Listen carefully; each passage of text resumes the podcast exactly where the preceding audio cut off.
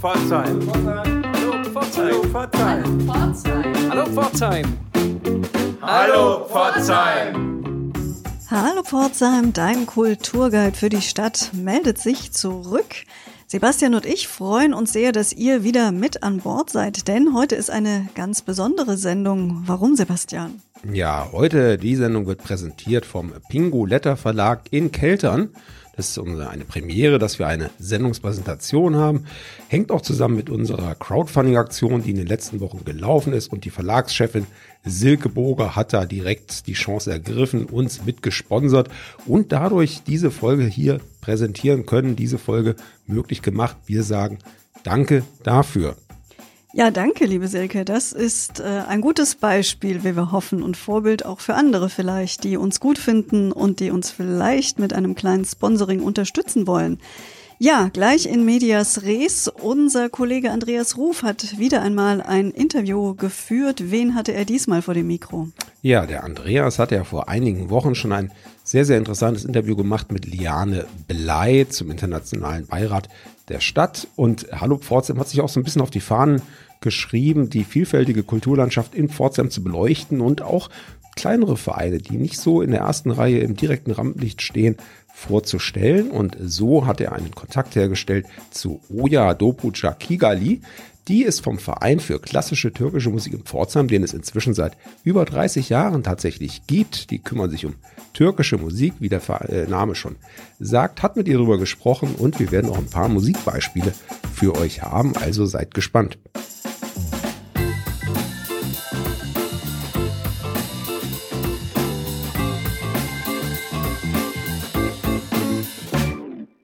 Pforzheim. Hier ist Andreas, Teil des Hallo Pforzheim-Teams. Vor kurzem haben Sabina und ich Liane Blei interviewt. Liane ist eine der Sprecherinnen des Internationalen Beirats der Stadt Pforzheim.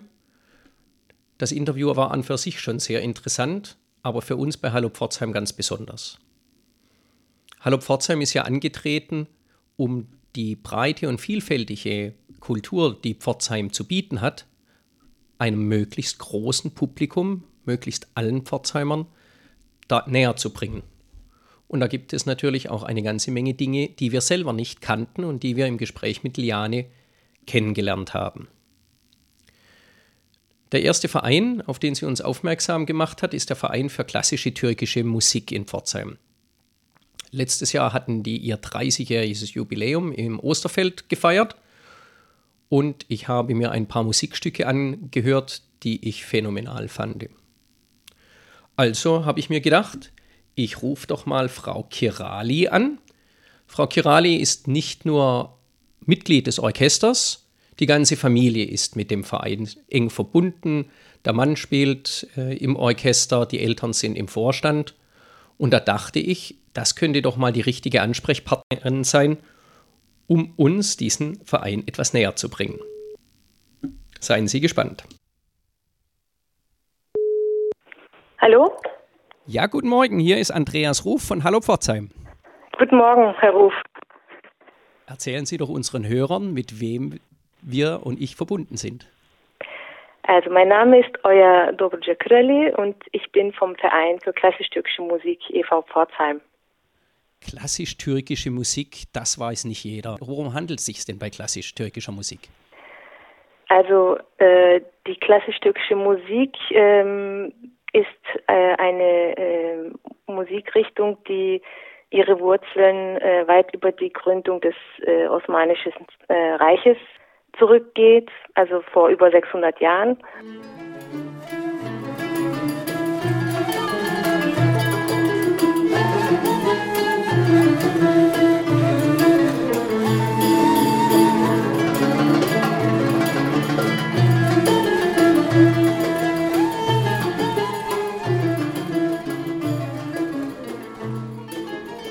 Hat ihren Ursprung in Zentralasien.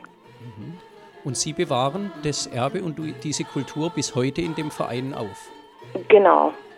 Wir, das, der Verein ist gegründet worden am 24.02.1989 vom äh, professionellen Ud-Spieler. Also Ud heißt Kurz, Kurzhalslaute. Äh, das war der Ismet Alpaslan, der selber in der Türkei ähm, professionell äh, Musik gemacht hat. Und der ist nach Deutschland gekommen äh, in den 60er Jahren, ja. hat hier gearbeitet, hat aber die Musik nicht äh, vergessen und hat äh, immer weiter gespielt, hat hier Schüler gehabt und äh, irgendwann hat er einen Verein gründen wollen. Darunter sind auch meine Eltern gewesen, die haben, er hat sie gefragt und hat gesagt, unter der Voraussetzung, wenn sie dann äh, den Vorstand äh, gründen, er macht dann nur die Musik. Mhm. Und so sind sie dann auf diesen Weg gekommen.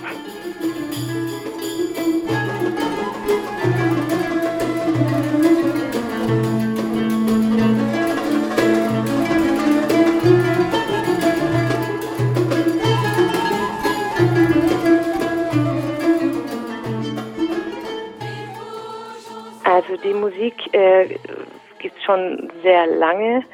Und zwar reicht, äh, reicht die, reichen die Wurzeln, sage ich mal, ähm, bis ins äh, 12., 13. Jahrhundert zurück.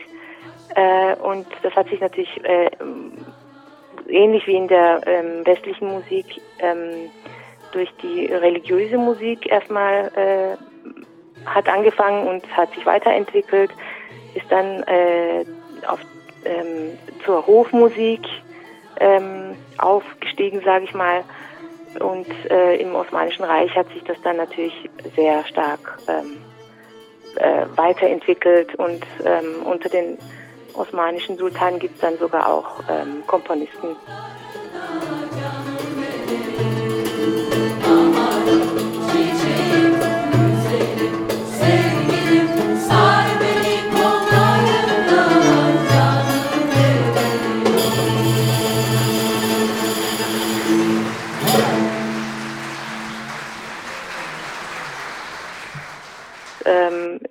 Dann auch, man kann das praktisch auch so einteilen wie in der westlichen Musik äh, in eine ähm, klassische Phase, in eine zeitgenössische Phase.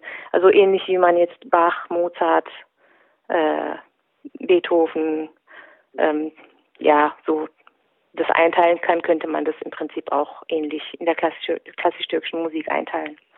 Äh, mein Mann spielt die Kurzhalslaute. Mhm. Äh, meine Eltern singen.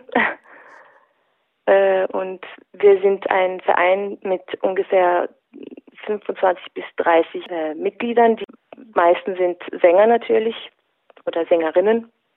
Es gibt dann auch Solisten, Solistinnen, die dann im Konzert auftreten, zusammen mit dem Chor. Jetzt haben Sie uns zwei Stücke geschickt. Das eine ist ein improvisiertes Stück. Was kann man zu dem erzählen?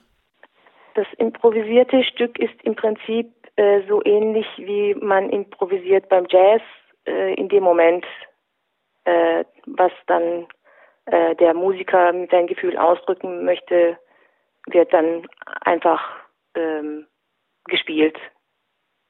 Und in diesem Stück hört man unseren äh, Chorleiter, Dr. Dahi Gözüm, äh, der uns seit äh, 1998 mit uns im Verein ist, genau. Und ähm, der spielt da die Geige.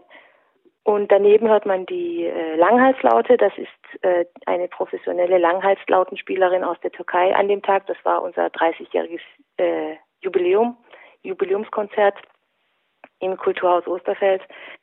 Die hört man und man hört noch die Bambusrohrflöte. Äh, Nefi ist das.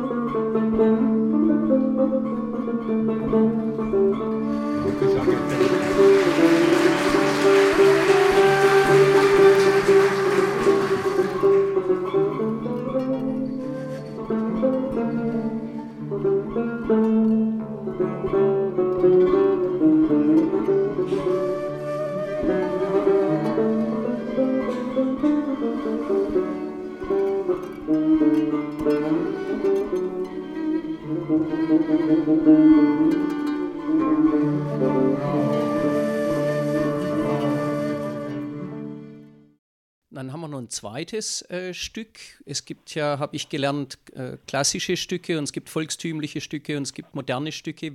Wo würden Ja. Sie das einordnen?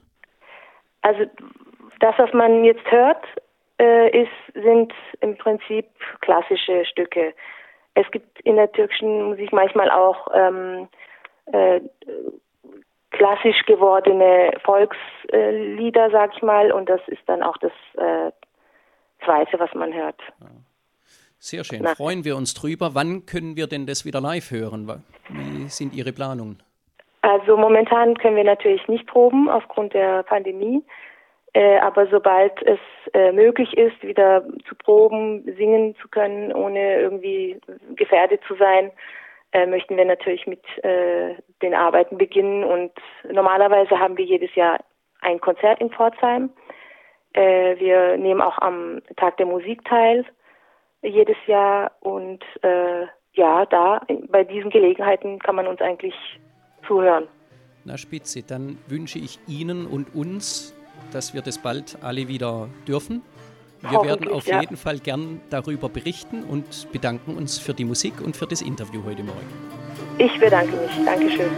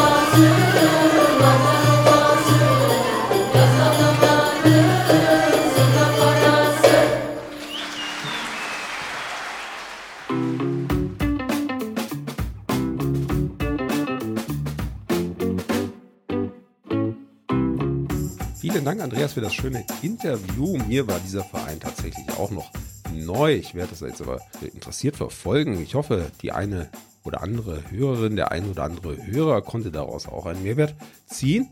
für die vielfältige Kulturlandschaft in Pforzheim.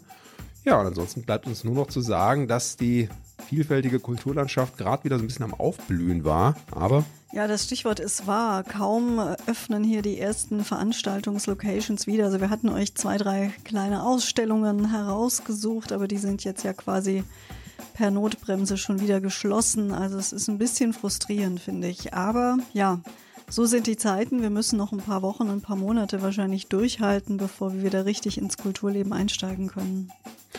Ja, bis dahin versuchen wir euch trotzdem auf dem Laufenden zu halten über all das, was trotz Corona in der Stadt noch passiert und geschieht. Und das ist immer noch eine ganze Menge. Wir haben da einige tolle Interviews für euch schon geplant. Freuen uns, wenn ihr auch dann wieder mit dabei seid. Bis dahin sagen wir Tschüss und alles Gute. Anna und Sebastian.